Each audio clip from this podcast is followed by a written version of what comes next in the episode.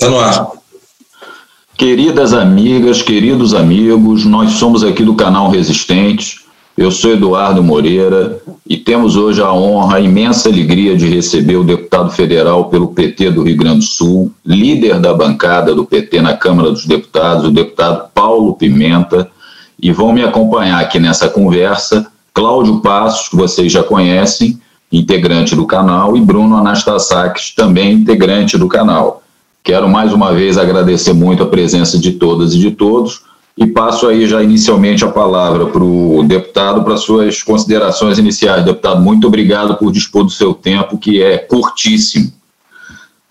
Olha, pessoal, para mim é um prazer poder estar aqui conversando com vocês. Eu tenho acompanhado o trabalho de vocês. Aliás, é, todos os nossos amigos e amigas que têm feito esse esforço para criar uma alternativa na, na mídia para poder oferecer para a nossa, nossa população uma narrativa é, diferenciada de tudo que está acontecendo, hoje, do meu ponto de vista, tem uma importância estratégica né, nesse momento que o Brasil está vivendo. Então, eu estou muito feliz aqui de poder conversar com vocês e estou aqui inteiramente à disposição para que a gente possa atualizar um pouco aí a pauta e e ouvir um pouco de vocês também, o pessoal que está acompanhando. Qual é a leitura que a gente faz né, desse momento político tão delicado aí que o país está vivendo? Maravilha, deputado. Só para acrescentar, o Cláudio Passos fala da região de Atibaia, eu falo do Rio de Janeiro, capital, o Bruno está em Nova Iguaçu e o deputado hoje está em Brasília, nesse vai e vem, nesse tour que ele está fazendo aí para o Brasil, diante das enormes preocupações pelas quais o Brasil está passando. Ô, Cláudio, eu vou me permitir engatar a primeira pergunta e já jogar uma bomba aí no colo do deputado.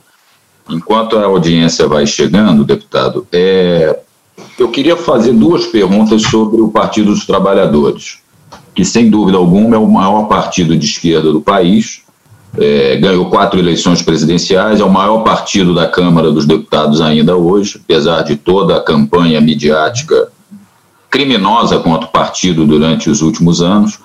Então, eu tenho uma pergunta mais genérica para o deputado e uma específica. É, nós teremos o PED, que é o processo de eleição direta, que vai começar a se realizar no dia 8 de setembro, e a eleição final pelos delegados ocorre em novembro. É, deputado, eu já vou fazer uma enorme provocação.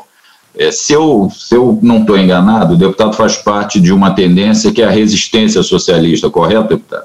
Correto. Como é que está a posição da resistência? Ela vai lançar candidato, ela vai apoiar algum outro candidato? E depois eu queria que, já na, no, no, caminho da resposta, o senhor, fala, o senhor falasse sobre o destino e o futuro do PT. Para onde vai o PT diante desse governo de extrema-direita que nós temos no Brasil e dos novos desafios né, da, da comunicação? Então, por favor, deputado. Assim, pessoal, eu, eu sou militante também do Partido dos Trabalhadores. A minha vida toda, né, ela foi construída nessa, nessa relação com o nosso partido. Me elegi vereador pelo PT em Santa Maria em 1988, né, meados do século passado. E, e sempre fui um militante também que, que tem uma, uma, uma vida orgânica dentro do PT, né? eu estou bastante integrado nesse processo do PED. Nós estamos num processo de construção de uma corrente que é uma corrente nova, que é a resistência socialista. Temos vários companheiros né, da nossa bancada que estão integrados nesse debate, deputado Paulo Teixeira, deputado Helder Salomão, que é o presidente da Comissão de Direitos Humanos, temos três deputados na Bahia, Nelson Pellegrino, Aldenor, Joseildo, né, uh, temos companheiros em vários lugares. E, e, temos um diálogo também com outras forças políticas do PT. Né? E, e, e esse processo é um processo que ainda está em construção. Nós estamos fazendo um esforço grande para tentar construir uma candidatura de unidade da esquerda. É, o nome do deputado Paulo Teixeira né, é um nome que nós temos colocado né, nessa discussão, mas eu acredito assim que pela, pela a maneira como o PED se organizou, ele, ele ficou um pouco esquisito, porque que tu tem a eleição agora, no dia 8, mas tu não tem eleição para presidente, né? E, e a, a, inscrição das candidaturas a presidente, elas podem ocorrer até o primeiro dia do Congresso. Então, mesmo depois do dia 8, vai ter um longo processo de debate, porque no dia 8 nós vamos mais ou menos saber qual é o tamanho de cada um, né? Então, no debate ontem lá em Manaus, para vocês terem uma noção, tinham nove teses. Então, uh, a partir do dia 8, a gente vai ter uma aferição do tamanho de cada um dos grupos, e isso vai é, sinalizar um pouco até onde é possível uma estratégia que a gente tem defendido. Então, o que, que, eu acho assim, sobre o futuro do PT? Em primeiro lugar, é, é inegável o papel histórico, papel político, a importância do nosso partido partido que tem sofrido tanto, né, com a prisão do presidente Lula, com o afastamento da Dilma, obteve um resultado eleitoral muito expressivo. Né? Eu me orgulho muito de ser líder dessa bancada, né, já pelo segundo ano consecutivo. Agora, a grande questão é o seguinte: a conjuntura que o Brasil hoje vive não é uma conjuntura qualquer. Nós não estamos diante de uma disputa política tradicional. Né? Dizer, uh, uma das características do fascismo é o não reconhecimento do outro enquanto legítimo. Né? O Bolsonaro não nos reconhece enquanto legítimos representantes do setor da sociedade. Aliás, as duas características básicas são é, é o não reconhecimento do papel da imprensa e não reconhecimento do outro. O Bolsonaro tem as duas muito presentes. É possível nós enfrentarmos essa conjuntura que nós temos pela frente sem promover um conjunto de mudanças profundas no PT? Né? É possível que um partido, com o desafio que tem pela frente, possa abdicar de ter uma política de formação como nós abdicamos ao longo dos últimos anos, de ter uma política de organização que afastou o nosso partido da base, dos núcleos, dos territórios, um partido que não consegue ter uma política de comunicação minimamente capaz de dar conta uh, dos, das possibilidades mais rudimentares que as novas tecnologias nos oferecem. Né? Então, o PT precisa uh, se reinventar. Né? O próprio presidente Lula pensa isso. O nosso partido é um partido que foi fundado no final dos anos 70. A sua forma de organização, o seu jeito de funcionar, é para uma realidade que não existe mais. Não, os desafios de, outros são, de hoje são de outra natureza, de outra magnitude. Então, nós defendemos um movimento interno do PT, no sentido de constituir uma nova maioria que possa é, colocar para o partido um conjunto de questões que, do nosso ponto de vista, a atual maioria não tem conseguido. Né? E nós corremos um risco grande se nós não fizermos essa mudança, de aos poucos o PT se tornando um partido tradicional, né? um partido com, que abdique de determinadas coisas, né? que volte a cometer equívocos, de realizar, realizar uh, coligações sem, sem critérios. Né? Então, é um momento muito rico para o PT. Eu acho que o PT está numa encruzilhada. Né? E outro fato relevante é que não há mais aquela naturalidade de que o protagonismo da oposição no Brasil vai ser o PT. Né? O desastre do Bolsonaro não, não, obrigatoriamente significa a redenção do PT. Né? Quer dizer, nós temos outros agentes políticos, nós temos outros setores que disputam também o protagonismo, que têm um papel. O PSOL é um partido que se consolidou como um projeto nacional. O Ciro tenta constituir uma alternativa para o país que não quer o PT junto.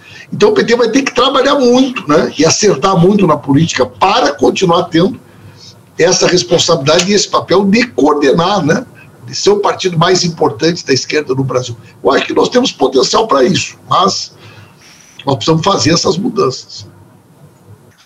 Não, maravilha. Eu concordo, eu pessoalmente concordo plenamente com o deputado e vejo muita, muita semelhança entre o discurso da tendência da resistência aí do, do deputado Paulo Pimenta com o do Walter Pomar. É interessante. Eu assisti já dois debates e o, o, o discurso é praticamente é idêntico. um discurso bem, bem parecido em algumas coisas. É, a, a, a, gente, como do PT, a gente gostaria muito que as esquerdas do PT se unissem para tentar uma maioria e dar uma nova direção, porque realmente. Aí no Rio de Janeiro é que nós estamos precisando muito, hein? Hã? Não, nem fale. Não, estamos aqui com o Adi Damoi, sem dúvida. O PT militante, sou seu amigo do Adi. Ele que nos indicou aqui. A, a, eu quero agradecer, deputado, a Miziara, sua assessora. Eu vou fazer isso no ar, que ela teve uma paciência enorme comigo durante os últimos meses. Muito obrigado, Miziara, e ao Guto, que, que permitiu a conexão. Cláudio Passos, meu querido amigo, a bola está contigo. Boa tarde, Edu. Boa tarde, deputado Paulo Pimenta. Um prazer, uma honra imensa ter você aqui com a gente no nosso canal. Boa tarde, Bruno. Boa tarde, amigos internautas e amigas internautas. Eu queria, deputado, se me permite, ainda explorar um pouco esse tema do, do PT, porque me parece ser um tema muito importante para o futuro das oposições no Brasil nesses tempos bicudos de Bolsonaro. É, eu gostaria de, de fechar esse quadro que o senhor apresentou, é, para que nós tivéssemos uma ideia, é, todos que nos acompanham nesse momento, né, as, as nove é, tendências que se apresentam para o, o, debate, tanto no processo do PED quanto na eleição para, para, para a nova diretoria em, em, em novembro. Né? Dessas nove tendências, como é que nós podemos separar entre o que é a esquerda e o que é essa, essa maioria que hoje está na direção eh, do PT? Quantas tendências estariam defendendo essa, essa, esse discurso mais à esquerda do PT, além da sua e do, e do Walter Pomar? Assim, olha, Cláudio, é, a gente usa essa nomenclatura, né, esquerda do PT, que é uma nomenclatura um pouco interna nossa, né? Que a rigor a gente tem que partir do pressuposto tem que todo mundo no PT é da esquerda, né?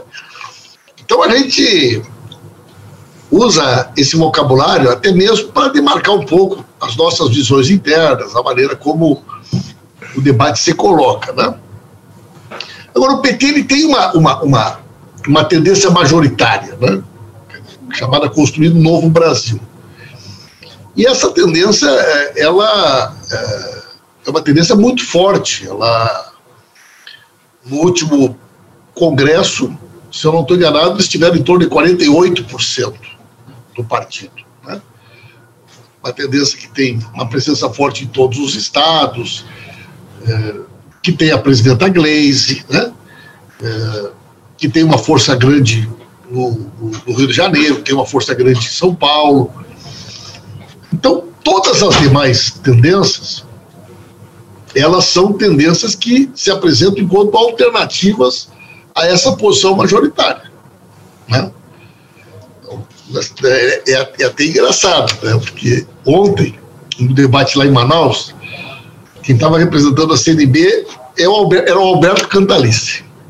Né? E na hora do sorteio das falas, o, Cantalice ficou em nono para falar. Foi o último que falou. Só que no final, inverte. Então o Cantalista foi o primeiro a falar na segunda rodada das falas. Então ele disse: Bom, eu sei que eu vou falar e depois os outros oito aqui vai ser pancada. Então o, o Cantalista já falou sabendo que os, todos os outros, as outras oito, os outros oito teses, né, são teses que se referenciam né, no debate como alternativas à posição majoritária. E aí, entre esses grupos, existem. Né, é, digamos assim, variações de leitura da conjuntura. É, mas, de uma forma geral, eu diria que, que há uma grande possibilidade desses grupos todos, na maneira como o PED se organiza, de estarem juntos no segundo turno. Né? Porque o que acontece? O PT faz um congresso agora dia 8, e, o, e os filiados do partido, quando eles vão votar, eles escolhem os delegados né, que vão participar do encontro estadual e eles já escolhem na base os delegados que vão votar no encontro nacional. Né? Então, essas nove teses, elas vão receber uma votação em todo o Brasil e, na proporcionalidade, vão dividir é, por 800, que é o número total de delegados. Tá. Então, nós já vamos saber, poucos dias depois do, do TED, qual, cada um desses nove, qual é o tamanho que ele tem. Né? E a partir disso, então, se abre todo um processo de debate sobre a questão da tese do Congresso, sobre as propostas do Congresso. É um processo bastante, é, digamos assim, intenso do ponto de vista. Né? Falei isso lá em Manaus ontem. Né? É, quando é um partido político que mais de 300 mil pessoas votam para decidir a sua direção, o seu presidente? Qual é o partido político é onde o, o, o líder da bancada tem o mesmo peso de um filiado né, uh, que não tem nenhum cargo, que nenhum, tem nenhuma coisa. Se o Lula estivesse votando no TED, o voto do Lula valia como qualquer outro. Então tem uma coisa muito importante nessa dinâmica do PT. Né? Agora, é, naturalmente que existe um, um eu estou tendo até um certo cuidado, né? porque como nós estamos aqui num, num ambiente público, eu também estou dando uma, uma diminuída aqui da minha, da minha inflexão sobre algumas questões, até mesmo para que isso não seja, pelos nossos adversários mesmo, né? Muitas vezes utilizado. Né? Agora, eu acho que o PT precisa de mudanças muito profundas. Né? O nosso partido precisa ter humildade e reconhecer né, que se por um lado a gente fez muita coisa boa, nós temos que entender por que, que nós erramos. Quer dizer, por que razão nós, em 14 anos de governo, vamos pegar a área da comunicação, a nossa área, não foi, não, não foi capaz de constituir uma poderosa rede de rádios comunitárias, de sites alternativos, de mídias alternativas, de canais de televisão nacional. Por quê? Por que, que a gente abria as páginas da Veja e a gente enxergava ali Banco do Brasil e Petrobras, e Banco do Brasil e Petrobras, e a Globo se fortaleceu muito durante o período em que nós fomos governo? Né? Por que, que a gente errou tanto na escolha dos ministros do Supremo Tribunal Federal? Por que, que a gente só escolheu pessoas que são contra nós para os tribunais? Né? Então, isso, existe um debate por, em torno disso. Eu, particularmente, acho que nós num determinado momento, imaginamos que chegar no governo era conquistar o poder. E que nós tínhamos realizado o nosso programa máximo. Né? Então, o modo petista de governar virou o nosso objetivo final. Né? Sem que eh, as pessoas percebessem que, na realidade, aquilo era somente um estágio do, do processo muito mais complexo de uma sociedade conservadora, escravocrata, eh, paternalista, como é a nossa, e que num determinado momento reagiria contra as mudanças que nós estávamos realizando. Quando essa reação veio, o que, que existia de resistência real na sociedade? Né? Os cubanos e os, os venezuelanos eles gostam muito de dizer assim: aumentar consumo sem aumentar consciência não dá certo em nenhum lugar do mundo.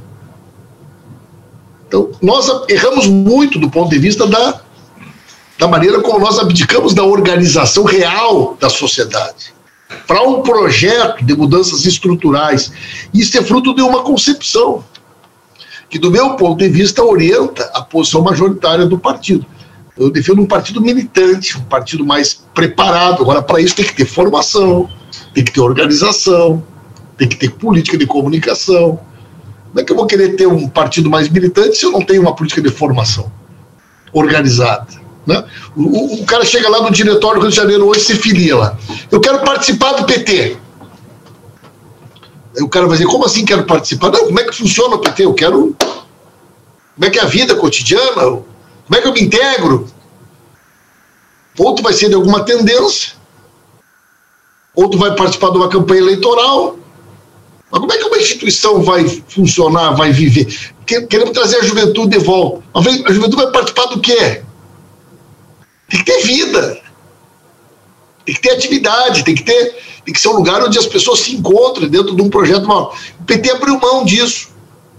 Se tornou muitas vezes uma ferramenta eleitoral tradicional.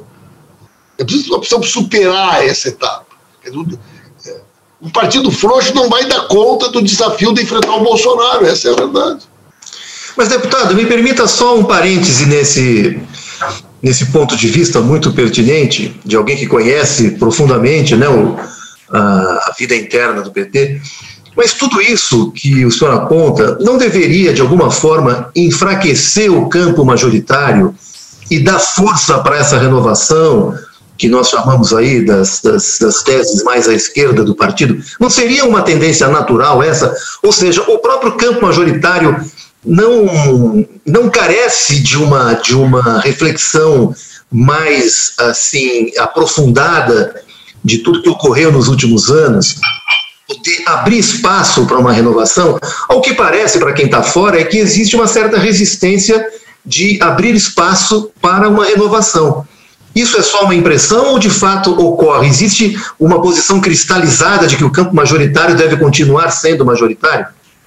Olha, Cláudio, uh, o PT é uma instituição muito forte, né? O PT é uma, é uma instituição que é, representa o maior partido político da América, um partido político da esquerda, um partido político popular, um partido político que tem muitos mandatos, um partido que governa muitos estados, um partido que tem a figura do Lula, que é a maior liderança política popular. Né? Talvez, eu costumo dizer que hoje, nesse quadro histórico que nós estamos vivendo no mundo, eu acho que tem duas figuras assim que, com as suas características, o meu Papa Francisco, o outro é o Lula. Né? pensar assim, em qualquer continente, uma pessoa que busca como referência, nos tempos de hoje, né, alguém que ele possa se inspirar como uma pessoa que luta por uma sociedade mais justa, uma sociedade solidária, por outros valores. Talvez o Mujica, né? apesar que o Mujica andou falando umas coisas sobre a Venezuela, está meio complicado, mas. Bueno, mas quem é que tu pensa? Papa Francisco. Aliás, eu sou fã do Papa Francisco. Né? E o Lula. Então, um partido como esse é um partido pesado, uma estrutura pesada. Né? Então, é, é, tem algumas pessoas que usam aquele exemplo do transatlântico. Mudar o PT não é que nem pegar um, um barquinho e dobrar a direita, né, ou dobrar a esquerda. Tem toda uma série de questões. Envolve a relação com os governadores, né, envolve a relação com a Haddad, que saiu desse processo eleitoral como né, uma figura que detém um capital eleitoral muito expressivo, é uma figura importante dentro do cenário político do país para o próximo período, e essa, essa maioria que está lá está afim de continuar sendo maioria. Né? Não, não, não, não, há dúvida sobre isso. Né? Pelo contrário, se puder ampliar a sua maioria, vai ampliar. É isso mesmo, deputado. O, deixa eu agradecer aqui a presença do pessoal, Cássio Miranda, Adriana Rosa, Anazias Lima, dando boa tarde para o grande guerreiro, deputado Paulo Pimenta, Ângela Sadoc, Isabel Fernandes, é, Dulce Costa, boa tarde a todas, a todos, Vinícius Prado, é, pessoal está chegando e está no canal do deputado também. Eu agradeço a todas e a todos que estão acompanhando esse bate-papo pelo canal do deputado Paulo Pimenta. É, deputado, eu queria, eu queria engatar, o, o senhor falou do Papa Francisco e do Lula, e ontem o Lula concedeu uma entrevista para a TV 247, que são nossos parceiros, nossos padrinhos aqui.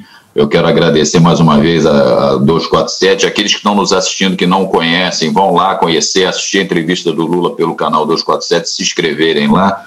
E na entrevista o Lula também falou do Papa Francisco. Eu queria indagar do deputado se ele assistiu à entrevista de ontem que o ex-presidente Lula concedeu e o que, que o deputado destacaria que, é, com mais ênfase da entrevista de ontem. É, Para mim, por exemplo, já vou me adiantar, se você me permitir, deputado, ele deu uma aula de geopolítica e de política externa na entrevista de ontem, né? Mas o que, que o senhor gostaria de destacar? Olha só, pessoal, eu. Em primeiro lugar, eu acho que é, que é uma coisa que a gente tem que. É, as pessoas eu tive cinco vezes com o Lula. Depois que ele está lá em Curitiba. Né? Você sabe que o Lula pode receber duas pessoas por semana. O Vadir, ele gosta muito de, de me sacanear, porque como ele é advogado, ele pode ir toda semana. Né? Então ele. Agora, dos que não são advogados, eu, eu tive que ir lá cinco vezes. Agora, tô, essa semana eu vou de novo, dia 29. Tô torcendo para chegar lá e o Lula não tá lá, né? Nós temos ainda o julgamento no STF dia 27. Então, como diz outro, eu tô afim de chegar lá e, e dar com a cara na porta. Se Deus quiser, vou chegar Lula, Lula. E o Lula, o Lula já foi para São Bernardo, né? Então, daí eu já vou para São Bernardo também. O presidente Lula, ele tem uma capacidade política extraordinária de conseguir ter uma leitura sobre o que está acontecendo no Brasil e no mundo muito melhor do que nós que estamos aqui fora. O presidente Lula tem uma dinâmica. Ele recebe todos os jornais, ele recebe a mídia, ele recebe a análise da mídia, ele recebe todos os nossos documentos. As nossas reuniões hoje do diretório da executiva, elas são filmadas, o presidente recebe as reuniões de um pendrive. Né? Então o presidente acompanha o dia a dia. E está estudando muito, está lendo muito. Né? Então isso também permitiu ao presidente Lula aprimorar muito essa, essa leitura sobre as razões do golpe, as razões do impeachment. O presidente Lula é uma pessoa que é, aprendeu muito relações internacionais com o próprio Celso Amorim. É, ele, ele, ele, tem uma clareza enorme sobre esse papel que o Brasil cumpriu durante os nossos governos com relação à questão do BRICS, da Unasul, né, a presença dele no G8, a presença dele no G20. E eu gosto muito, Eduardo, é, quando o presidente se debruça, ontem ele foi muito feliz nesse sentido, a tentar ajudar as pessoas a enxergar. Eu sempre digo, quando eu falo sobre política, para o nosso pessoal com mais tempo, eu digo: não tem como tu entender o que está acontecendo no Brasil sem tu olhar para o mundo. Né? Quer dizer, não tem como tu ter uma opinião uh, sobre o, o, como é que nós chegamos na situação que nós chegamos sem olhar para o mundo. E eu sou daqueles que concorda muito com os pensamentos do presidente Lula, né, que o golpe, na realidade, ele não é um, episódio, uh, ele é parte de um processo de mudança da forma de funcionamento do capitalismo nesse, nessa etapa que nós estamos vivendo, ao processo de superacumulação do capital. Uh, e havia uma contradição muito grande nesse redesenho dos papéis com a América. Quanto há uma fase né, de implantação de um sistema do neoliberalismo mais agressivo, com privatizações, com exploração de, de, de, de recursos naturais, é, você tinha uma América do Sul que tu olhava para a Argentina, Cristina Kirchner para o Brasil era o Lula e Dilma, para o Paraguai o Lugo, tu olhava para a Bolívia Evo Morales, olhava para o Equador Rafael Correia, olhava para a Venezuela, né? Todos os governos de centro-esquerda, todos os governos populares, aí descobre, descobre o pré-sal. Descobre o pré-sal. A Venezuela tem a maior reserva de petróleo do planeta, dali um pouco nós, que não estávamos naquele rol de países com grandes reservas, passamos junto com a Venezuela a deter uma, uma, uma quantidade extraordinária de reservas os Estados Unidos leva 45 dias para trazer o petróleo do Kuwait e do Iraque. Poderia ter o petróleo da Venezuela e o nosso há cinco dias, sete dias do Golfo do México, onde ficam as suas principais refinarias. Né? Muita gente não sabe, mas dos grandes países produtores de petróleo, só tem dois, dois antes do golpe, só tinha dois, que não eram empresas suas que exploravam, o Kuwait e o Iraque. E depois no golpe no Brasil tem três o Kuwait, o Iraque e o Brasil. Né? Então, o Lula, quando ele, ele, ele, ele faz esse esforço, ele, ele, ele ajuda muito as pessoas a pensar. Né? É, a maneira como, nesse novo estágio da luta política mundial, há um processo de enfraquecimento da política. Né? A política ela começa a se tornar um estorvo, surge a ideia de que o Estado precisa ser gerido por profissionais, por especialistas há uma hipertrofia do papel do Poder Judiciário, surge o Ministério Público como né, um protagonista importante, não no Brasil, mas lá na Argentina é a mesma coisa. Olha o que aconteceu no Paraguai, olha o que aconteceu no Equador, olha o que aconteceu na Venezuela. Você não tem um. um, um, um né? Aliás, se nós olharmos para a América do Sul, nós vamos ver o seguinte: se nós pegar o período pós-Segunda Guerra, quando surgiram a figura desses né, dos, dos Peron, dos Getúlio da vida, nós vamos ver o quê? Que havia um perfil mais ou menos parecido, com características particulares de um de outro, mas eram governos né, um tom nacionalista, eh, que integraram ah, políticas públicas de valorização dos direitos trabalhistas, dos direitos previdenciários, da valorização do seu petróleo, das suas riquezas naturais, isso vai até quando? Isso vai até o início da década de 60. Quando você entra no início da década de 60, que se acirra a questão da Guerra Fria e se redefine o papel da América do Sul nesse cenário mundial, o que, que acontece? Aconteceu ditadura num país? Não. Não tivemos ditadura num país. Nós tivemos ditadura em todos os países da América, com características diferentes, mas quando nós passamos a viver um processo de, de, de que é, que é uma, uma, redefinição da própria Guerra Fria, que é um processo de abertura, que nós passamos a ter governos populares de centro-esquerda, isso aconteceu num país? Não. Nós tivemos um, um estágio da América do Sul. E hoje o que, que nós estamos vivendo? Nós estamos vivendo uma disputa sobre qual é que vai ser o papel do nosso continente nesse redesenho. O Macri, até poucos dias atrás, era apresentado como uma grande alternativa.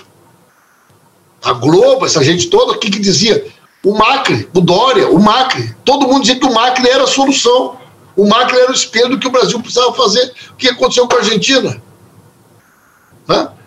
Então, acho que o Lula, sempre que ele fala sobre política internacional, ele nos ajuda muito a compreender esse momento político que o nosso país está vivendo. E eu gostei muito. Né, esse tema da guerra híbrida, que ele conversou um pouco com o Pepe, é o tema que eu vou conversar amanhã no Encontro 247. Que eu acho que é fundamental para a gente poder fazer uma leitura adequada do momento que nós estamos vivendo. É maravilha, deputado. Tem alguns estudiosos, alguns intelectuais que nessa linha, inclusive, dizem que o capitalismo hoje já prescinde da democracia, está se desgarrando da democracia, né? o que é lamentável. Eu quero cometer duas ousadias, deputado. Olha o livro que está aqui, ó. Consegue ler ou está invertido? Cristina, não, conseguimos ler, sim. Sinceramente, é isso? É. Seu livro novo dela, ó. Cristina Kirchner. Maravilha, maravilha. Recém chegado aqui, ó. Recém chegado edição espanhol aqui, ó. Beleza. É, é, deputado, eu quero cometer humildemente duas ousadias. Uma, eu vou agradecer ao pessoal que está no seu canal do YouTube aqui, que está nos dando a honra de acompanhar, ó, aqui, ó. O Atotoba do Lava Pés, Kleber Ferreira de Recife, Hélio Ribeiro, Nara Jucá, Paulo Ribeiro, Cléo Santos, André Luiz, Roberto Góes, Roberto Góes é, Adelma Marinho, André Luiz, muita gente aqui assistindo no seu canal, deputado. Eu quero agradecer demais. E a minha segunda ousadia, eu quero pedir a quem está nos assistindo, quem vai nos assistir, que quem não for inscrito, se inscreva no canal do deputado Paulo Pimenta e também se inscreva no canal dos Resistentes. É, compartilhe esse vídeo, que o mais importante para nós, deputado, como o, o deputado estava conversando conosco, é divulgar, é, é, é informar o maior número de pessoas que a gente puder. E dê like no canal nosso e no canal do deputado. Nosso pessoal precisa entender é, a questão estratégica que é esse trabalho que vocês fazem e a gente conseguir construir uma cultura de oferecer para as pessoas uma oportunidade de elas saberem o que, que acontece no Brasil e no mundo sem precisar recorrer à mídia, à mídia convencional, à mídia tradicional. Né? Então, eu sempre digo para o pessoal: o pessoal tem que, é, tem que se inscrever nos nossos canais. Né? Sabe que o, o presidente Lula, eu, antes do presidente Lula ser levado para Curitiba, eu incomodei muito ele para ele fazer uma coisa e ele não, ele não quis fazer. Né? Eu fiz toda a caravana do Nordeste com ele, fiz a caravana do Sul. Eu dizia, eu dizia para ele, presidente, o senhor tem que ter um programa semanal. Nós, todo mundo vamos compartilhar, por exemplo, todos os sites nossos, no Brasil inteiro, sindicalista, deputado estadual, e tem que ser domingo de noite no horário do Fantástico, presidente. O senhor vai ver qual é o dia que nós vamos ter. Vamos fazer dois. O Stucker era meu parceiro para tentar convencer ele. E eu dizia para ele assim: agora, presidente, o senhor tem que ouvir minha, minha ideia, tem que ser como eu estou lhe propondo. Duas horas de programa. Ele falou, tá louco? Não, duas horas de programa. Lá da sua casa. Agora é o seguinte, não pode ser um negócio chato. Eu, por exemplo, eu gosto de futebol. Gosto de saber como é que foi os times. Gosto de olhar como é que foi a tabela. Na Série A, tem muita gente que está na Série B. O meu time está na Série A, mas tem muita gente que está na Série B. Veja bem, se o cara que quer saber como é que foi os jogos do final de semana, onde é que ele vai? Se nós vamos falar para ele num canal dos nossos, esse cara vai procurar na mídia tradicional. Nós precisamos ter na esquerda alguém que fale sobre futebol. Né? Fala, presidente, por que senhor não convida o Juca Kfouri? E vem aqui comentar com o senhor como é que foram os resultados do final de semana, na Série A, na Série B, faz uma projeção para a semana, fala como é que vai ser os jogos da semana.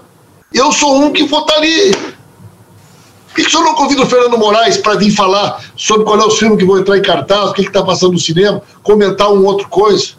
O senhor tem que ter convidado. O senhor tem que ter. Por quê?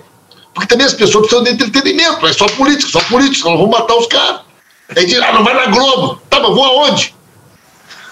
Não, não, não quero que eu vá na Globo. Tá, o que, que eu faço, então, a hora que eu quiser descansar um pouco a minha cabeça?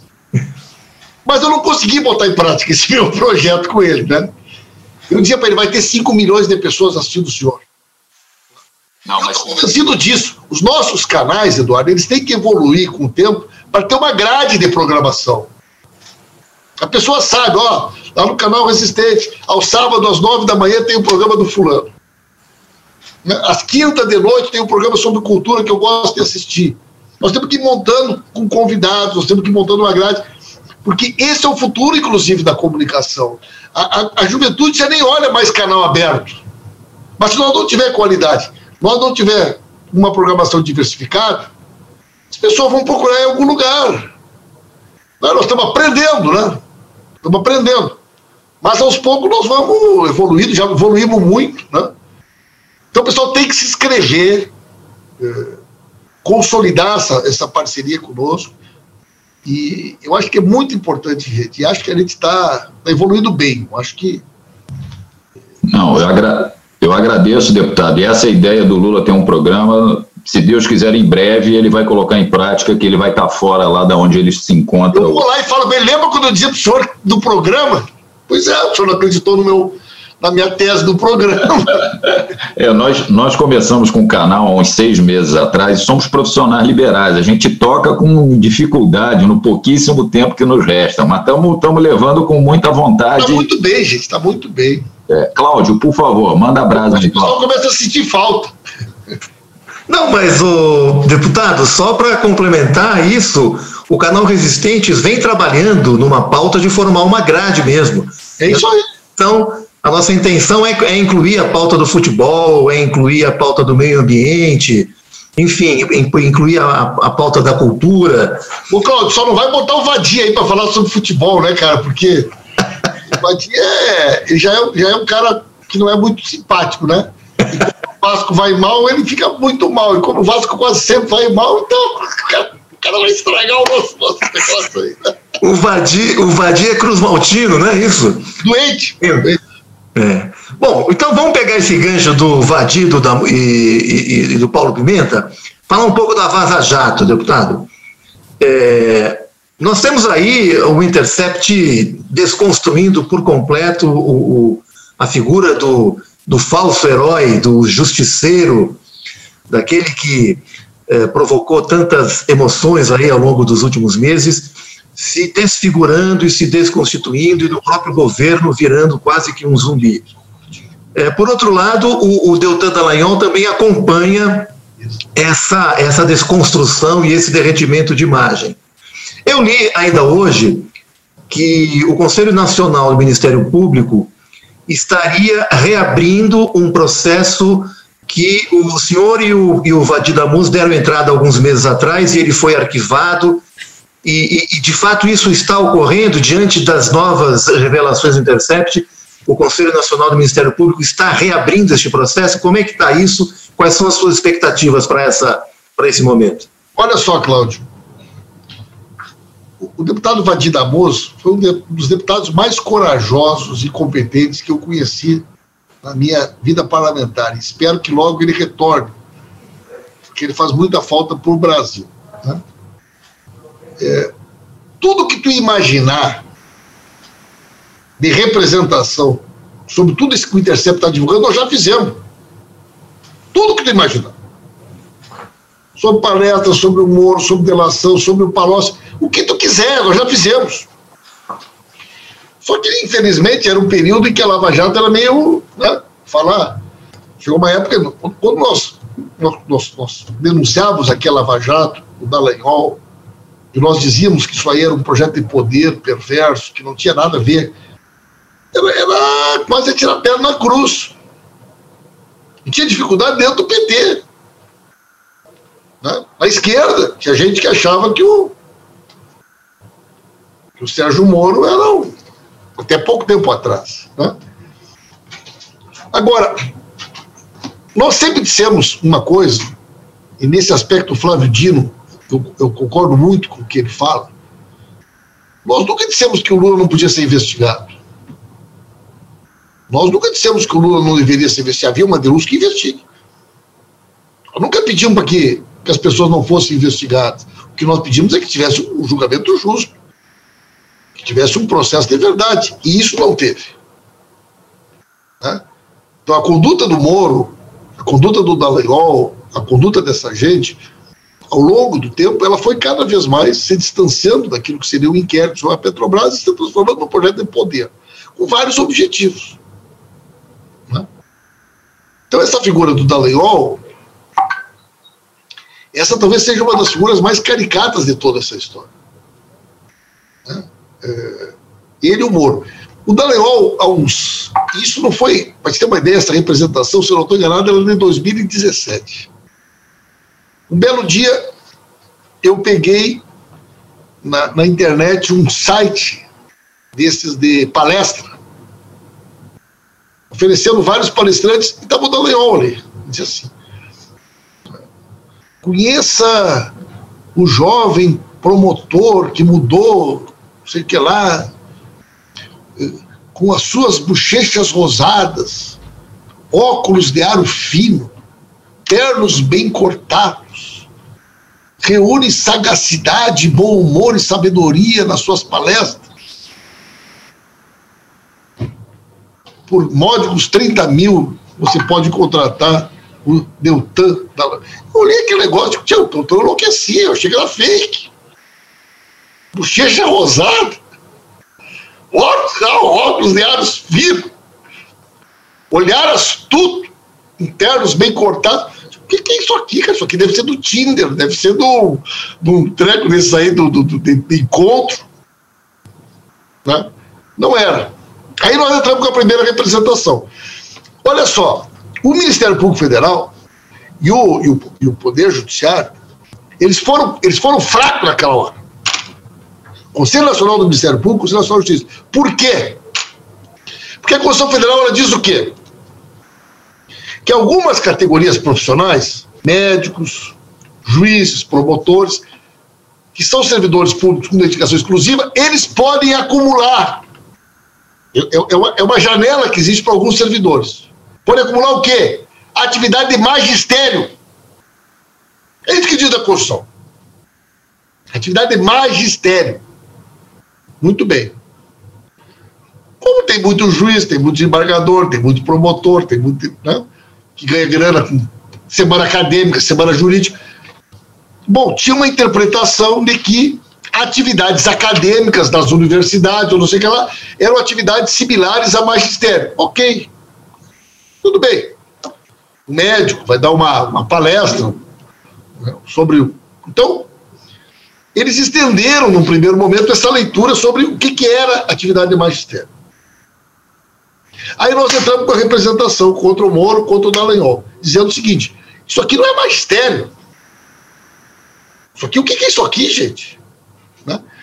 Aí, olha a explicação. Não! São atividades para promover os valores da cidadania, do combate à corrupção, não sei o que lá. Então, uh, nós entendemos que são, sim, né, atividades acadêmicas. Ali já foi a primeira coisa absurda. Absurda. Agora, vamos dizer, então, que o, que o Conselho Nacional do Ministério Público estava certo. Como é que tu coloca uma palestra secreta para XP Investimento, para banqueiros durante o período eleitoral sobre a Lava Jato e as eleições de 2018? Como é que tu explica que isso é atividade de magistério? Como é que tu enquadra essa palestra como atividade acadêmica? Como é que tu explica o cara deu não sei quantas palestras para a Unimed, que era investigada para a Febraban, durante o período em que os bancos estavam sendo delatados. Então não tem como, gente. Quer dizer, vão me convencer que a palestra do, do Dallagnol para a Febraban foi, foi uma atividade acadêmica?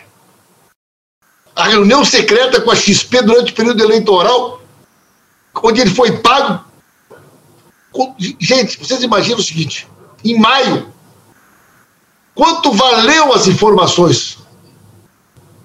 para essas empresas, para esses bancos, investidores. Naquela época ele não sabia se o Lula ia poder ser candidato, se o Lula não poderia ser candidato. Quais as novas etapas da Lava Jato que tinha pela frente. Se tinha alguma... Tu imagina cada palavra do Dallagnol e do próprio Fux, que também foi né, fazer palestra secreta, que é, um, que é outro escândalo, né? Como é que explica isso, gente? Em qualquer lugar do mundo, iam para cadeia. Iam cadeia. Juiz, ministro da Suprema Corte, vendendo informação estratégica sobre inquéritos de andamento em período eleitoral para investidores estrangeiros. Tu, imagina, tu consegue imaginar um negócio desse? Tu imagina um juiz da Suprema Corte americana, numa reunião secreta com bancos europeus, recebendo dinheiro sem comunicar ninguém, prestando informações sobre processos judiciais americanos e a influência deles na eleição. O que, que aconteceria com esse cara? O que, que aconteceria com esse juiz da Suprema Corte? O que, que aconteceria com o procurador, que eles adoram falar dos Estados Unidos? E o encana! Lesa pátria, traição. Eu estou errado? Pelo amor de Deus! Sem dúvida, deputado. Não, gente, eu vou dizer uma coisa para vocês. Eu, eu, se tem uma coisa que nós temos, é tudo que tu imaginar, Cláudio, tem representação contra ele. Tudo que tu imaginar. É, deixa eu agradecer aqui, deputado, só mais uma vez, o pessoal que está no seu canal do YouTube, na sua página do Facebook, pedir inscrições no seu canal e no link, nosso. Eu, eu, eu botei um link aí para o pessoal se inscrever no canal de vocês aí. Obrigado, deputado, obrigado. Eu vou agradecer aqui o Fabiano Merli, Renato Andretti, Henrique Cal Costa, Jane Maschi, eh, José Rogério, Josi Negreiros, Ângela Sadoc, que estava aqui já, Clécio Dornelas, Lília Cunha, Sônia Nobre, é, Beth BC de Brasília, querida amiga também.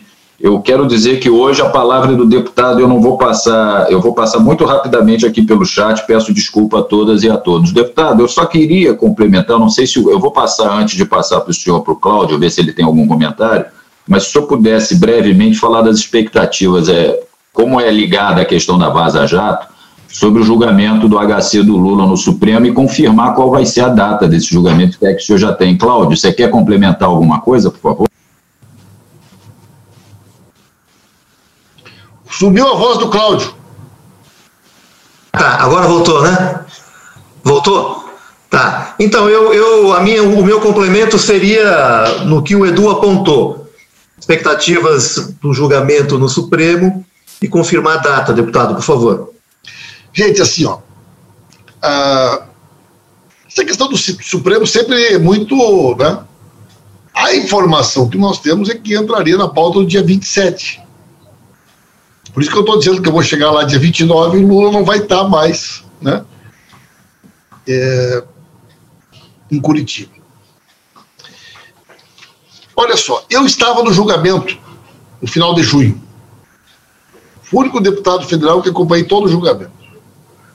Aliás, o Vadir estava lá também, comigo, de alguns senadores nossos. O julgamento que está ocorrendo na segunda turma do STF, um habeas corpus, que é a defesa do presidente Lula, impetrou em dezembro do ano passado, dezembro do ano passado, levantando um conjunto de questões que eh, demonstram que o Moro nunca foi um juiz. O Moro não tinha isenção necessária. É, quem é que vota? Faquim, Carmen Lúcia, Gilmar Mendes, Lewandowski, Celso de Mello. São esses cinco. Eu vi uma notícia ontem que parece que o Celso de Mello teve internado no hospital em Brasília. Eu, vi, eu, eu acho que eu li essa notícia ontem. Estava lá em Manaus e eu vi alguma coisa nesse sentido. Isso é um fato para ser considerado. Bom, nesse, nesse debate é, que aconteceu em junho, já tinham surgido as informações do Intercept. Mas elas eram ainda muito recentes. Pneumonia. Né? Pneumonia, ó, Celso Tebelo está com pneumonia. Isso pode adiar o dia 27. Sem previsão de alta. Sem previsão de alta, está hospitalizado, ó. Canal resistente aí está dando um furo aí de, de informação. Ó. Celso Temelo está com pneumonia, está internado no hospital. Como é o nome do hospital aí? Retaguarda aí. sem previsão de alta. Se for hospital de base, precisa correr com ele de lá, hein? Rapidinho. Hospital DF Star. DF Star. É, isso. DF Star. Agora, veja bem, nesse julgamento, o voto do Faquinha e o voto da Carmen Lúcia ocorreram quando? Em março. Em março. Eles tinham votado a favor do Moro. Não tinham surgido ainda as informações do Intercept.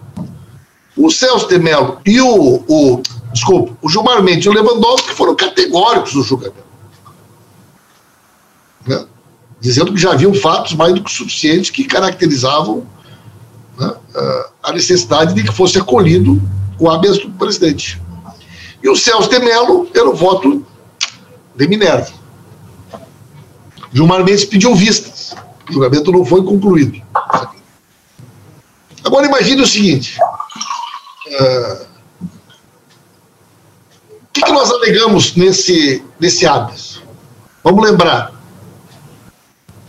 que o Moro tinha sido juiz e depois aceitou o convite para ser ministro ainda durante o período eleitoral. Imagina, nós denunciamos isso em dezembro. O Intercept só provou que tudo que nós fizemos era verdade. Que a delação do Palocci, liberada na semana da eleição, tinha sido de maneira criminosa, na segunda-feira, véspera do primeiro turno, que o Moro liberou, já sabendo que ia ser ministro, e liberou para influenciar no resultado da eleição. Nós não tinha lido o Intercept. Que o Moro não era juiz e atuava em conluio com o Ministério Público Federal como se fosse parte da acusação e que, portanto, o presidente Lula não tinha tido um julgamento justo porque o juiz era aliado aos acusadores. Nós não tinha lido o Intercept. Então, veja bem, tudo aquilo que lá em dezembro nós já denunciamos, está aí. Né? Alguém tem dúvida dessa consciência que o Moro atuou nesse processo como uma espécie de sócio do Ministério Público Federal? Indicou testemunhas, alterou etapas da Lava Jato, escolheu o que, deveria ser vazado para a imprensa. Então, então, assim, os elementos são muito robustos. O presidente Lula vai ser inocentado? Não, não vai ser inocentado. Porque ele tem que ter um julgamento justo. Né? Agora, o que, disse o Gilmar Mendes Lewandowski? Não é possível que uma pessoa que não teve um julgamento justo aguarde né, presa até que o julgamento justo ocorra. Então, o que, que, que, que nós pleiteamos? Que o presidente Lula possa aguardar em liberdade e que seja feito um novo julgamento. É isso. Né? Imagine vocês o seguinte: nós temos aí, de uma semana, Flamengo e Inter. Imagina se nós descobrisse agora que o, que o, o juiz frequentava as dependências da Gávea, que reunia com o treinador no vestiário, que agora, uma semana depois do jogo, fosse contratado para ser dirigente do Flamengo. O que aconteceria? Alguém ia achar que esse resultado foi justo? Alguém ia achar que esse cara foi juiz da partida? Evidente que não. Foi o que aconteceu com o Lula. Hoje a gente sabe que não tinha juiz. Que na realidade o juiz era mais um integrante. Ele chegava a dizer: Ô, oh, Dallagnol, essa procuradora aqui é muito fraquinha, bota uma outra melhor. Ô, oh, Dallagnol, não, não, não vamos fazer nada para o Fernando Henrique porque ele é muito melindroso. Não, não vamos melindrar. Ô, Dallagnol, não pede o celular do Eduardo Cunha, porque senão pode aparecer gente com foro especial e aí vai para o STF e nós vamos perder o Eduardo Cunha. Né? Ô, Dallagnol, não mexe no Flávio Bolsonaro, porque senão vai ter complicar com o homem lá, eu estou tentando ser ministro e eu quero uma vaga no Supremo Tribunal Federal, então ele não pode mexer no... Né? Ô, Dallagnol, não mexe no Onyx Lorenzoni, porque o Onyx é, é, é, é, é Paulo Guedes. O Paulo Guedes. Paulo Guedes é muito. Então, gente, os caras escolhiam não só quem eles queriam perseguir, como que eles queriam proteger. O esquema de máfia. O esquema de máfia. Vende proteção e persegue os inimigos né, de quem está te financiando. E depois ali tinha todos aqueles outros esquemas, né? O esquema da tal da fundação privada, imagina quanto que o Dallagnol sonhava em ganhar em palestras, prestando serviço para aquela fundação privada. Né? Os caras já estavam, já ficaram tudo rico. O cara até investiu em imóveis do Minha Casa Minha Vida, o Dedê, né? É. Assim, eu acho que os elementos são muito consistentes para que a gente possa ganhar esse habeas corpus. Eu estou confiante. Ô, deputado, não, eu sou advogado aqui no Rio da área trabalhista, mas eu concordo plenamente. Não há como escapar da, da suspeição do Moro nesse julgamento. Agora, deputado, a gente já está se encaminhando aqui para o final. Mais uma vez eu agradeço a todas e a todos, peço inscrições, likes e compartilhamentos. Há um tema, e o senhor hoje teve em Manaus, ontem o senhor teve em Manaus, há um tema muito candente, não só no Brasil, mas no mundo inteiro. É, eu quero dar duas informações que eu tive agora, e eu vou passar para o Cláudio encaminhar a pergunta e os comentários, porque o Cláudio, é, ele desde o início, ele sugeriu esse tema e eu quero passar para ele pilotar essa, esse assunto. É só agregar duas informações, Claudio. Saiu no G1 que os Estados Unidos da América estão muito preocupados com a Amazônia brasileira. É, então, não sei se essa aliança Trump-Bolsonaro vai, vai longe. E dizer que hoje estão marcando, uma, hoje o Bolsonaro falará em cadeia nacional, parece que no intervalo do Jornal Nacional eu já recebi de grupos diferentes diversas mensagens querendo que as pessoas se manifestem contra o Bolsonaro. Volto a dizer, o deputado veio de Manaus, Cláudio, por favor. Não, Qual o tema? O, o tema que está mobilizando o mundo inteiro é a Amazônia em chamas, não é, deputado? E, e nós teremos a reunião do G7 agora no fim de semana, e era a manchete aqui no, no 247 que quatro líderes do G7 querem discutir a devastação da Amazônia, incentivada por Bolsonaro. Esse é o título de destaque na primeira página do, do 247. São eles o Macron, da França, o, a Merkel, na Alemanha, o Trudeau, do Canadá e o Boris Johnson, do Reino Unido. Porque, de fato, é, é uma situação que mexe com o equilíbrio do mundo inteiro o que nós estamos vivendo aqui no Brasil com relação a essa uh, Amazônia em chamas. Eu estava em São Paulo na terça-feira e pude presenciar o quanto a cidade escureceu por volta de 16 horas da tarde. Eu imaginava que ia um, um pé d'água, que normalmente ocorre quando escurece, e só mais tarde vinha saber que era uma nuvem de fuligem dos rios que saem da Amazônia e perfazem aqui o sul e o sudeste. É, então, eu gostaria de ouvir o deputado, estando em Manaus recentemente, como, como o senhor esteve nos últimos dias, o que o senhor pode trazer para nós de informações com relação a esse tema e, e, e dizer também que o Papa, é, eu li isso ainda hoje, está propondo um encontro de bispos para discutir esse tema também, mundialmente. Então, é um, é um, tema que as grandes lideranças mundiais estão, estão atentas e estão acompanhando. Muito bem, olha só, em primeiro lugar, uh, essa questão do, do Papa Francisco, nós vamos ter um sínodo da Amazônia, né? Sim. Vamos ter um encontro de bispos da Amazônia que vai ocorrer agora, em outubro, muito antes de todo esse episódio.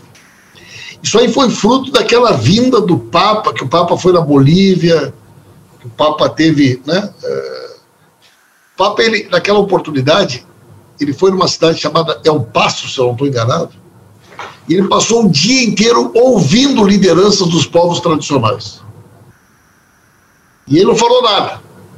Ele ouviu, ouviu, ouviu, ouviu, e ele voltou para lá, recolheu toda aquela documentação e marcou um sínodo, que é um grande encontro. Né? Uh, então, eu acho assim que é um momento muito forte.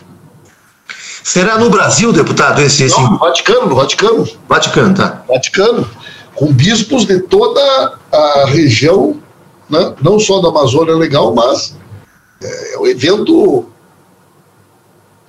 Tem, algumas pessoas estão dizendo que é um, é um, evento de uma. O Papa marcou, aliás, o Papa marcou dois eventos que são fantásticos. Né? Marcou esse ele marcou um grande evento para o ano que vem, em Assis, para discutir o tema da economia. A economia global. Ele marcou esse, esse vai ser E Assis por conta de quê? Né? Da figura do São Francisco de Assis, da, da, da, de, de, toda né, a simbologia que há. Então, esse papo aí, cada dia que passa, eu fico mais fã dele. Né? Bueno, o que a gente observa lá, na, na, em Manaus? Né? Eu, eu tive a oportunidade de, de fazer uma reunião ontem à tarde, foi organizada pelo deputado federal José Ricardo, que é um deputado nosso, de Manaus, que, aliás, ele foi o segundo deputado mais votado do Brasil, ele fez 12% dos votos válidos do Amazonas. 12% para deputado federal. Né? E é nosso pré-candidato a prefeito de Manaus. E nós reunimos lá numa, numa, numa instituição praticamente todos os grupos e setores que atuam nessa área. Estavam lá as três universidades, os institutos federais, o INPA, que é o Instituto Nacional de Pesquisa Amazônica, o INPE, estava lá a Embrapa, estava lá o CIMI, estava lá a CPT, estavam lá, ficando muito representativo. Né? Que a gente pode ouvir os relatos. E os relatos são assustadores. Né? Porque, veja bem, é verdade que esta época, esse período, é o período que normalmente ocorrem as queimadas. Né? Que durante os períodos do nosso governo tinham sido praticamente reduzidas a, a níveis eh, muito pequenos. É evidente que, por mais que tenha o período da seca, tem uma diferença muito grande entre uma queimada para queimar pasto e uma queimada para queimar floresta. Agora, qual é o grande problema? Tem dois movimentos que fazem do Bolsonaro cúmplice do que está acontecendo. Primeiro é o discurso do Bolsonaro. Então, o discurso do Bolsonaro vai na região e diz o seguinte: se eu fosse agricultor, eu não estava perguntando o que, que, tinha que fazer, eu sabia como resolver o problema. Você parece uma, uma vez lá no Rio Grande do Sul tinha um chefe de polícia e ele reunia com os policiais, ele dizia assim: quem tem um revólver e um distintivo de polícia não reclama de salário. Ele dizia: quem tem um revólver distintivo não reclama de salário. O Bolsonaro foi para a Amazônia e disse o quê? O que, vocês estão esperando? Esses índios nem índios são. Estão aqui para atrapalhar o agronegócio. Tipo assim, o que, que vocês estão esperando para fazer alguma coisa? praticamente todas as superintendências do IBAMA na região não foi nomeado ninguém. Elas estão acéfalas dentro do ano. Os servidores que de alguma maneira tentaram agir Rondônia, Rolando, foram repreendidos, foram punidos, alguns foram transferidos. Um, um, um, um, profissional do IBAMA que atuava há 30 anos em Fernando de Noronha, especialista, oceanógrafo, foi transferido por um semiárido nordestino. Agora, hoje a justiça proibiu a transferência dele. É? Servidores do IBAMA sendo demitidos, perseguidos. Equipamentos. Nós tínhamos lá helicópteros equipados. Tem uns tipo uns ônibus assim com uns radares que conseguem localizar em tempo real focos de incêndio. Equipes táticas do IBAMA, da FUNAI, gente, esses equipamentos sumiram de lá. Então não tem gente, não tem equipamento. E esses grupos de bandido que apoiaram o Bolsonaro se sentem legitimados. Garimpo ilegal, madeireiro ilegal, quem quer invadir. Então veja bem, gente. É, é, é, é, é o apocalipse. Entendeu? Tu abre as portas do inferno. Tu diz os caras podem entrar. Um deputado nosso que é de Tocantins, ele deu um relato que eles chegam a recrutar pessoas, ônibus de pessoas para irem ocupando tudo que puderem agora, tudo ao mesmo tempo. É como se houvesse uma ação organizada. Eles chegaram. Nós, nós, nós já fizemos uma representação na Procuradoria Federal da República sobre o tal do Dia do Fogo. Eles marcaram um ato naquela região do norte do Mato Grosso, Dia do Fogo, dia 10. Eles, eles, eles é, é, jogavam gasolina de avião. Ação criminosa. Agora isso aqui não tem ninguém. E esse imbecil não, outro perguntaram para o Onyx Lorenzoni, o senhor vai para a Amazônia? Não, tenho mais o que fazer. Aí pergunta para o Bolsonaro, não, isso aí é ação de ongueiros que perderam a boquinha, estão tacando fogo para prejudicar meu governo. O cara não tem a dimensão, o assunto é, É capa dos jornais do mundo inteiro. As principais autoridades do planeta hoje se manifestando sobre isso e o imbecil falando que é coisa de ungueiro que estão tocando fogo para prejudicar meu governo porque perderam a boquinha. Então é muito grave a situação, é muito delicada a situação. Né? Ora, deputado, me permita, me permita um parêntese. Esse quadro que o senhor descreve me parece que caracteriza prevaricação. Quer dizer, não seria cabível aí mais um, um, um imputar um crime de responsabilidade ao, ao presidente por ter tirado da Amazônia todos os instrumentos de monitoramento e de ação imediata em alguns focos de incêndio? Não se caracteriza aí é, o, a figura de prevaricação do poder público? Com certeza. Nós fomos representar, já representamos, vamos representar mais.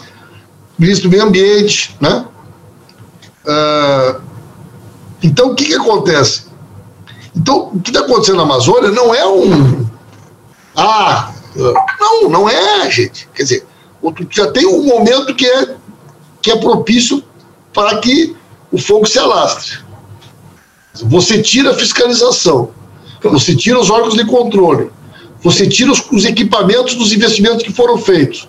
Não tem pessoal, não tem equipamento. E vai lá e faz um discurso, gente, o que, que vocês estão esperando para invadir? E quer que aconteça o quê? Quer que aconteça o quê? Então ele é cúmplice por omissão, mas também por ter incentivado, por ter incentivado essa ação criminosa que nós estamos assistindo, né? É, é, o Bolsonaro é uma figura que eu acho que ele supera os piores. É, um de fotos falsas ainda. Né? Ah, reclamando de foto falsa. Ele acabou de publicar um negócio mentiroso sobre as baleias lá da, da, da, da, da Noruega, um cara que está toda hora. Aí o cara é presidente da República. Olha o filho dele, aquele que ele quer botar de embaixador. Vocês viram a postagem do filho dele ontem no Twitter? Idiota, idiota, idiota pro Macron. O cara quer ser embaixador no Brasil dos Estados Unidos. E o que, e, o que parece também, que eu andei lendo eu, eu ainda hoje, é que já existem movimentos de boicote ao Brasil, né? Muitos. Agora, eu vi aqui, ó, a, a, a Finlândia, né? Vai assumir a, a presidência temporária da, da, União Europeia. Já se manifestou. A Inglaterra, o primeiro-ministro inglês, que ele estava elogiando o cara até poucos dias atrás. A Alemanha, a Irlanda, né, já se solidarizaram ao presidente da, da França. Esse cara é um párea internacional, mas, mas, mas, ninguém vai sair. Até o Macri. Até o Macri já criticou. O Macri, o, o, o Macri, cada vez que o Bolsonaro elogia ele, o cara perde dois pontos nas pesquisas. Né? Até o Macri agora quer ser diferenciado do, do Nero, né? Porque quem é que estar com o Nero? Olha no livro da história. Tem alguém que era amigo do Nero? Não tem ninguém que era amigo do Nero. A gente não sabe ter ninguém, né? Não, não tem registro da história de quem eram os parceiros do Nero. Eu, pelo menos, não sei. Então ninguém quer ser parceiro do Nero, sabe? Deputado, deixa eu só, eu sei que o nosso tempo já está se aproximando do encerramento, mas nós não poderíamos deixar de fazer um gancho aqui é, com uma questão que está sendo colocada aí no campo progressista, que é a pertinência ou não do impeachment. Me parece que o, que o senhor já deu algumas declarações, algumas semanas atrás, favoráveis a este pedido de impeachment. A Amazônia em Chamas, com todo esse relato que o senhor traz, reforça, me parece, eh, toda o crime por omissão e, portanto, hum, isso poderia ser imputado como crime de responsabilidade. Como é que o senhor vê hoje essa questão do impeachment? Só agregando, Cláudio, e com essa pressão externa também, deputado, que está enorme, né, de ontem para hoje. Veja bem, primeiro, Bolsonaro está tentando agora se vitimizar. Estão tentando interferir na nossa soberania. Nós não podemos. Gente, cara acabou de dizer há poucos dias atrás que ele era apaixonado pelo Trump, que ele adora os Estados Unidos, que você, é, é, é, e falar em soberania. O cara é um sabujo dos Estados Unidos. Mas ele vai tentar fazer um discurso de vitimização. Tá? É, que que eu, ontem, tenho uma matéria grande comigo num jornal lá da Amazônia hoje, eu disse o quê? Eu tive com o pessoal da Conferência Nacional de Saúde há poucos dias. eu participo dos atos da educação. Eu reúno os funcionários aqui né, da, da, dos mais diferentes áreas. Eu reúno com a turma das universidades. Porque eu disse para as pessoas, gente, não tem uma saída isolada. Vocês acham que nós vamos conseguir salvar um grupo ou salvar um setor? É? é uma ação orquestrada que tem um objetivo de desmonte do Estado brasileiro, de precarização dos serviços públicos, de privatizar tudo que puderem. Não vai. Então, precisa ter uma pauta que unifique. Olha a pauta que unifica. É o fora Bolsonaro. Fora Bolsonaro significa o impeachment já? Não. Nós precisamos dizer para as pessoas que. Oh, uh, ah, tá. É só na próxima eleição. Do ponto de vista formal, até seria isso. Mas vai sobrar o quê até a próxima eleição? Vai sobrar o quê? Então, do meu ponto de vista, já tem um conjunto de elementos que podem ser caracterizados como crime de responsabilidade. O Cláudio mesmo aqui citou vários. Prevaricação, a maneira como ele tem se comportado. Né? É, é... Então, o que eu digo é o seguinte, nós não podemos uh, ter uma visão uh, ingênua de imaginar, ah, vamos fazer o impeachment, o Congresso. Não é isso, gente. Agora precisamos dizer para o povo. Essa, essa solução passa por tirar por tirar esse projeto. Vadia, eu estou no ar aqui, rapaz, no canal Resistente, estou me ligando aqui. Vai assistir o canal Resistente e não me liga quando eu estiver falando. Fala para ele, deputado, que ele está nos devendo uma entrevista também. Ele já deu uma, mas já está devendo a segunda. Deve, deve ter dito para ele que eu falei mal dele, negócio do Vasco, ele está me ligando. Né? Então, gente, o, o que eu estou dizendo é o seguinte: o Fora Bolsonaro ele tem que ser colocado como uma, uma bandeira que unifique, porque ou as pessoas vão ter que entender que isso é consequência de um projeto maior, né? Uh, ou é uma ilusão a gente achar que cada pauta vai ter uma solução individual, não vai ter uma solução individual. Né? Eu gostei do meme que eu vi ontem, o cara disse assim, isso é um apocalipse, o cara falou, não, isso é, isso, isso é o resultado do teu voto. Isso é o resultado que tu fez. Então, é isso mesmo. É isso mesmo, né, gente?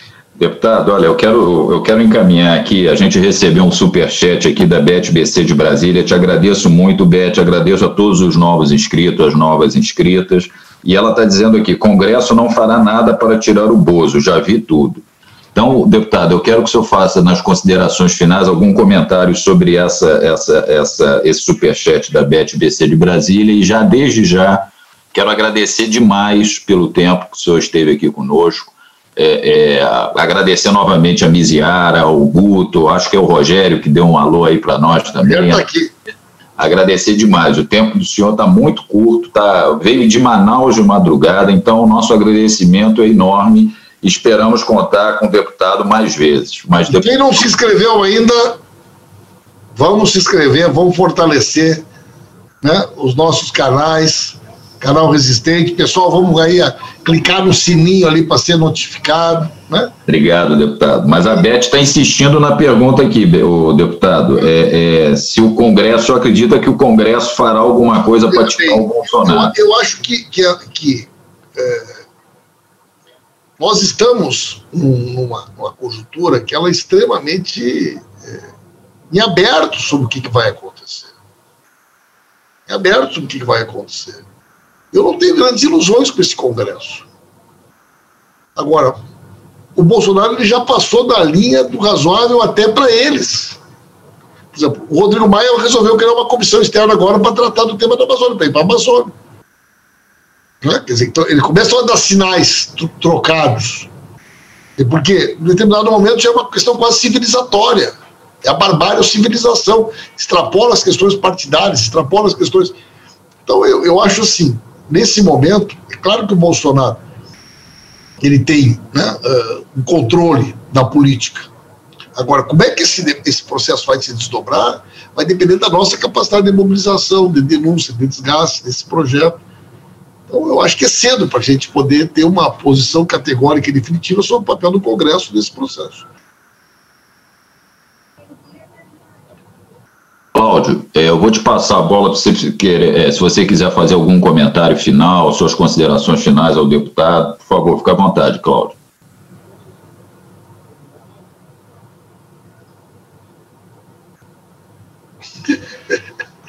Esse bendito microfone a gente fecha, depois esquece de abrir.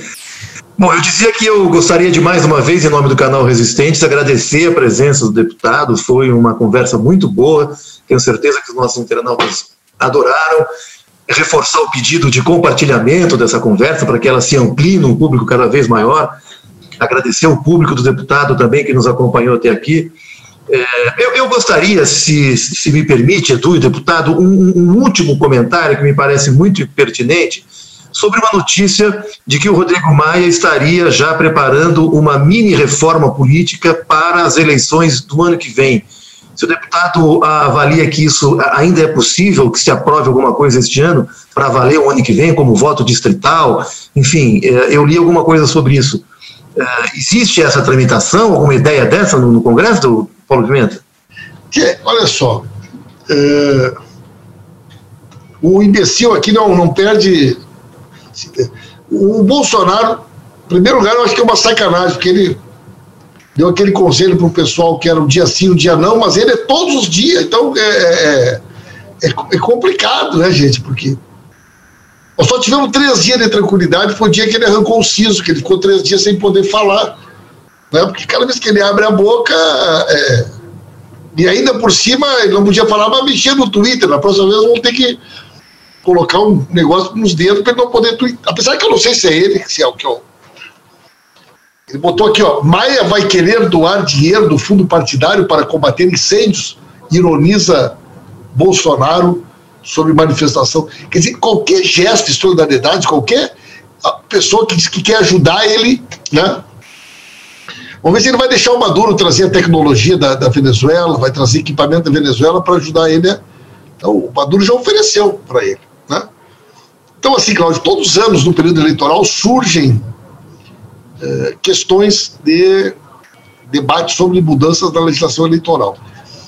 Eu não creio que vai ter nada de substancial. Né?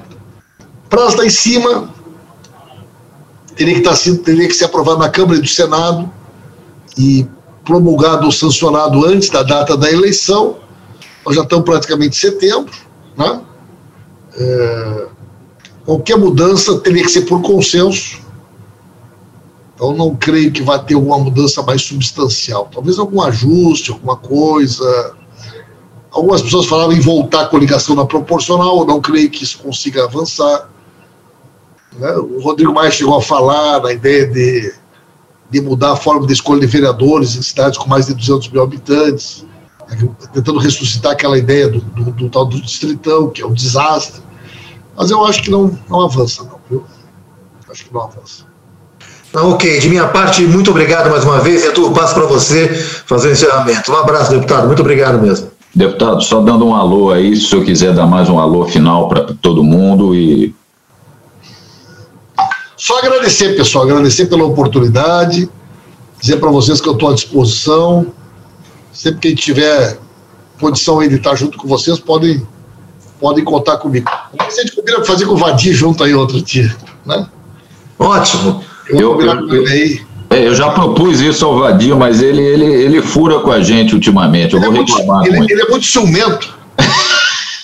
Aí, se ele souber que eu estou aqui batendo papo com vocês, ele vai ficar com os filmes e vai querer vir na próxima. Não, o Adi é um deputado que realmente faz muita falta aí no parlamento. Muito obrigado, deputado, mais uma vez. Um grande abraço para vocês. Conte conosco também, viu? Conte conosco aqui. Da mesma maneira, agradeço muito aí a vocês. Valeu. Bruno, por favor, Bruno, dá uma encerrada aí na transmissão.